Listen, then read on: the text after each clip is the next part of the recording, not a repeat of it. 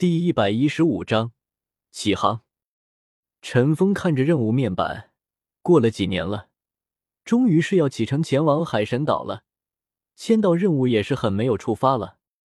今天晚上，史莱克八怪除了陈峰外，没有一个是在睡觉。都唐三是不可能会睡觉的，其他人是对史莱克学院的感情太深了，毕竟没有出过这么远的门，难免有些怀念。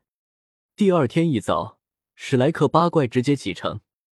史莱克八怪直接通过传送门到达离大海比较近的分部，这样能省去很长时间。临行前难免是一阵依依惜别，哪怕是大师，也对唐三叮嘱再叮嘱。而所有人对他们的嘱咐，几乎都是让他们以安全为重。同样流下泪水的还有宁荣荣，看着父亲已经有些斑驳的发鬓。他在宁风致的劝慰下，好不容易才离开，目送着史莱克八怪渐渐远去，宁风致眼中的光芒不禁暗淡了几分。所有人的心也都像是跟随着史莱克八怪一起离去了。瀚海城，天斗帝国西陲第一大城，也是斗罗大陆上最大的一座海滨城市、港口城市。巨大的城市依海修建，或者说是修建在海边的山上。任那潮起潮落，也无法动摇其分毫。宽厚的城墙绝对是主城级别的。还未走进城市，众人已经隐隐闻到一股淡淡的咸腥气息。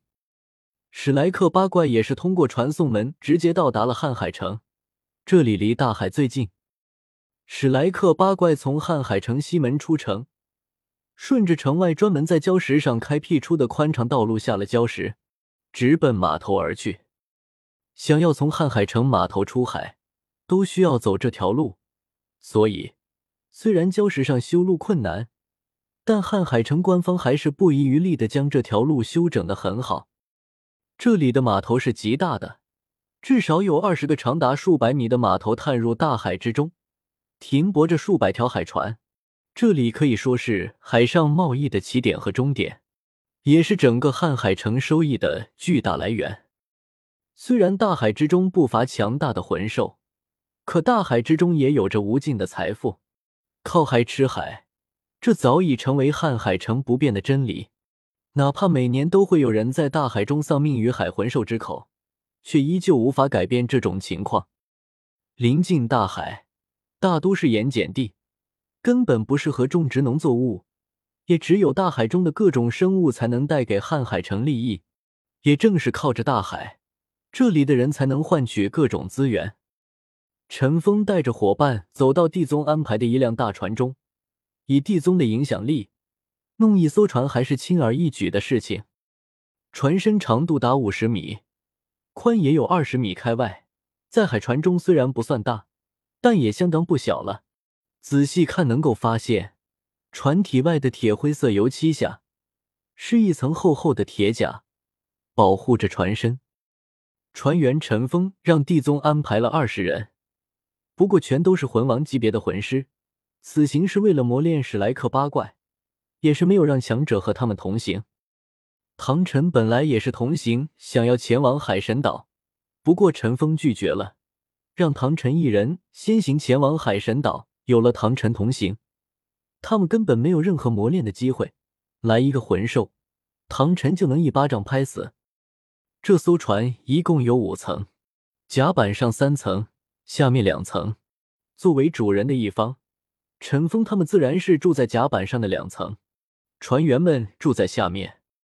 最上面的一层登高远望，别有一番风味。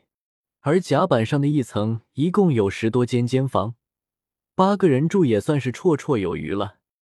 大海浓郁的味道从众人上船那一刻开始。就侵袭着他们的嗅觉，海风呼啸，在这深秋的季节中带来阵阵寒意。幸好众人都不是普通人，身体抗性极强，这点冷风对他们来说也不算什么了。拔毛，启程。陈峰他们到了，船长一声令下，直接起航。他们都知道陈峰他们此行的目的，无需多言，都安排妥当了。今天的天气很好，海上风平浪静，这艘船的船身又相当不小，起锚后，在水手们的努力下，很轻松的驶离了港口，直入大海而去。当这艘船完全滑入大海，脱离了港口的范围后，船长一声令下，主帆扬起，调整了一下方向，朝着他们此行的目的地加速航行。大海的景色是任何其他景物都无法代替的。没有真正到过大海，永远也无法感受那种波澜壮阔的感觉。一望无际的海面，远处是水天相接。此时，太阳已经从东方冉冉升起，照耀的海面上波光粼粼。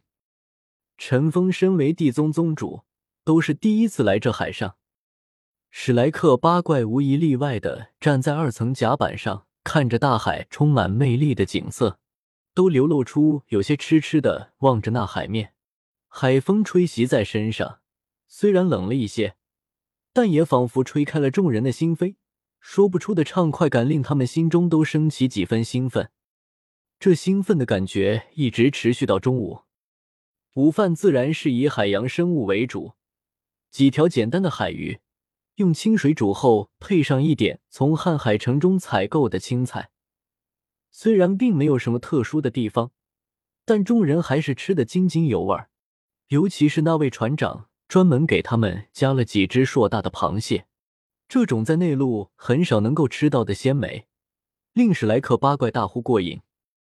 不过，到了午饭后，还能保持这种心态的就只剩下陈峰、唐三、戴沐白、马红俊了。午后，风浪渐起。这艘船也开始随着风浪而波动。刚开始的时候还没有什么，但随着时间的延续，宁荣荣、朱竹清、小五和奥斯卡都开始出现了晕船的反应。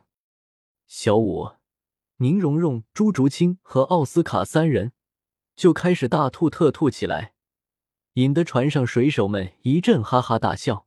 多吐几次就习惯了。陈峰倒是没有什么影响。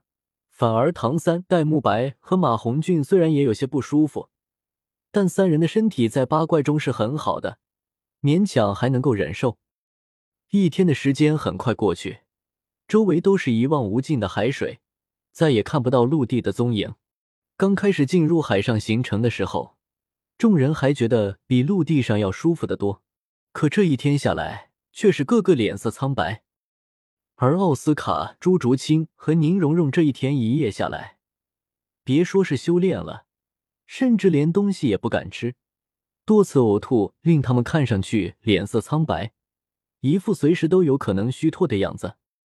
不过，他们毕竟都是六十级以上的魂师，身体经过多次改造后，适应能力极强，已经渐渐的能适应海上颠簸了。